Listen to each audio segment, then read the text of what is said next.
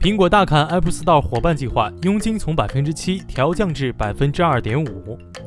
苹果过去和许多第三方网站合作，只要成功替苹果导流到应用程式购买，便可获得百分之七的佣金。但苹果今日宣布，自五月起，该数字将大砍三分之二，到只剩百分之二点五。这次苹果把佣金砍到不到一半，可以想见，过去让第三方网站帮忙推广应用程式的诱因将大幅减少。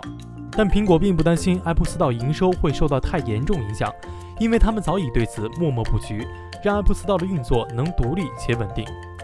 例如，苹果在2016年推出新的营收模式，只要用户订阅应用程式超过一年，他们便将抽成比例从百分之三十调降至百分之十五，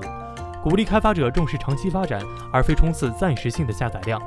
另外，也推出付费搜寻广告，使 Apple Store 和开发商实现双赢。关注科技一分钟，获取更多的科技资讯。